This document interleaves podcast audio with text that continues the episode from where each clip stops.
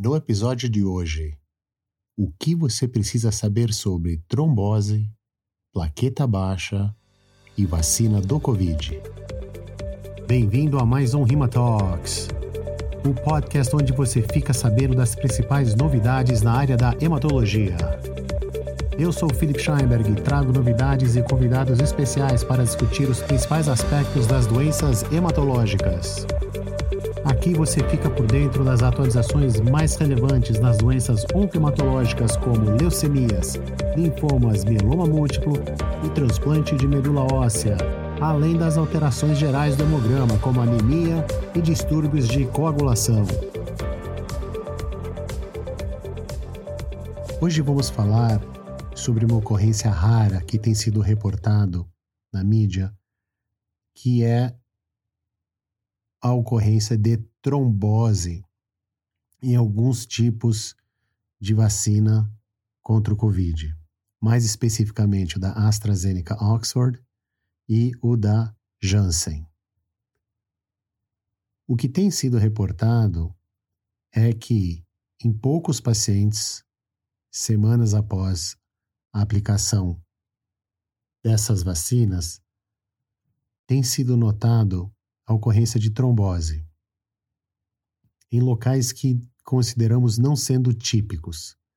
As tromboses em locais típicos são aquelas que ocorrem geralmente em membros inferiores, às vezes associado a catéter, e que pode ir para o pulmão. As tromboses que têm sido reportadas inicialmente, e é um reporte muito preliminar, são em locais atípicos, ou seja, na região do cérebro, hepática e outros locais.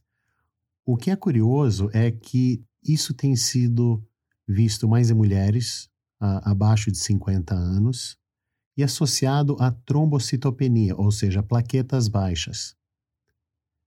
E o que tem sido hipotetizado e descoberto é que existe um anticorpo anti o fator 4 plaquetário que pode acontecer num cenário de um tipo específico de trombose que é associada à heparina. Existe um tipo de trombose chamado trombose associada à heparina ou trombocitopenia associada à heparina e que obviamente está associado com o uso da heparina que é bastante comum. Nesses casos não houve uso da heparina, mas esse anticorpo antifator plaquetário 4, ou PF4, foi identificado sugerindo um mecanismo similar àquelas vistas da trombose e plaqueta baixa quando uso da heparina.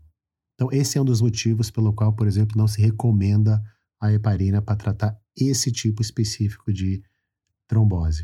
É interessante que essa complicação muito rara tem sido descrita com duas vacinas com uso vetor do adenovírus na construção da vacina, da AstraZeneca Oxford e da Janssen. Eles não são a mesma construção, eles não são a mesma vacina, um é adenovírus derivado de chimpanzé, outro de humano, e, a, e o antígeno utilizado ele é um pouco diferente entre essas vacinas. Então, uh, obviamente que pelo fato deles usarem uma tecnologia parecida, está sendo dado um olhar para essas duas vacinas em específico.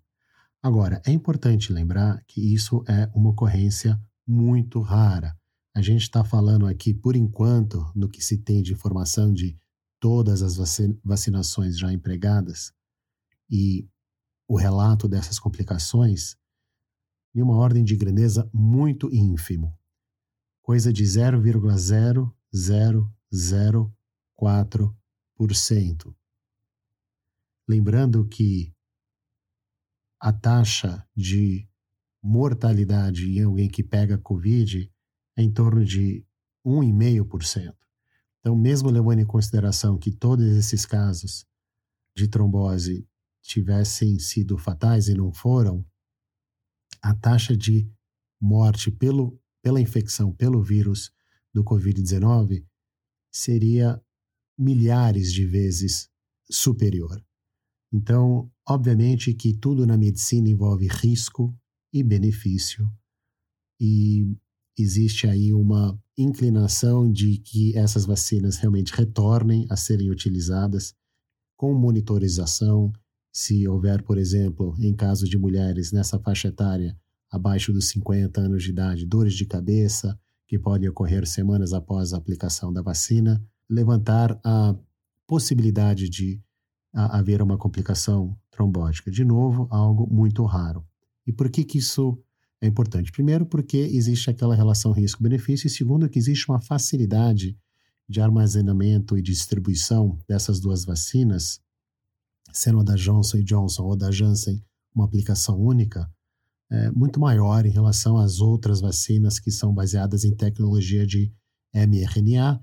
E quando a gente olha para uma população mundial, isso acaba sendo uh, um fator importante logístico. Então, é, de uma forma resumida, uh, isso é o que tem sido reportado até o momento, reportes muito recentes das últimas semanas, então, obviamente, muito mais detalhes vão ter que aparecer é, com a descrição de mais casos é, nessa proporção ou menor, esperamos. Mas a equipe de hematologia e de hemoterapia da Beneficência Portuguesa de São Paulo, a BP, gravou uh, um vídeo também com mais detalhes em relação a essa complicação e vale a pena assistir é, esse vídeo que está na plataforma do MOC, ou Manual de Oncologia, com a participação dos doutores André Larrubia, do Banco de Sangue, e Dr. Antônio Brandão, da Hematologia da BP, que é moderado pelo Dr. Antônio Carlos Buzaide. Então vale a pena assistir esse vídeo, porque lá vão haver mais detalhes em relação a esses casos, o que está a hipótese do que, que está acontecendo uh, e qual que é a recomendação em termos de identificação e tratamento. Então, essa é uma observação inicial. Essas vacinas vão estar sendo retornadas pelas agências regulatórias uh, em muitos países, é com essa uh, com esse alerta para que isso seja reconhecido pelos pacientes, os médicos, uh, caso uma dessas raras ocorrências venham a acontecer.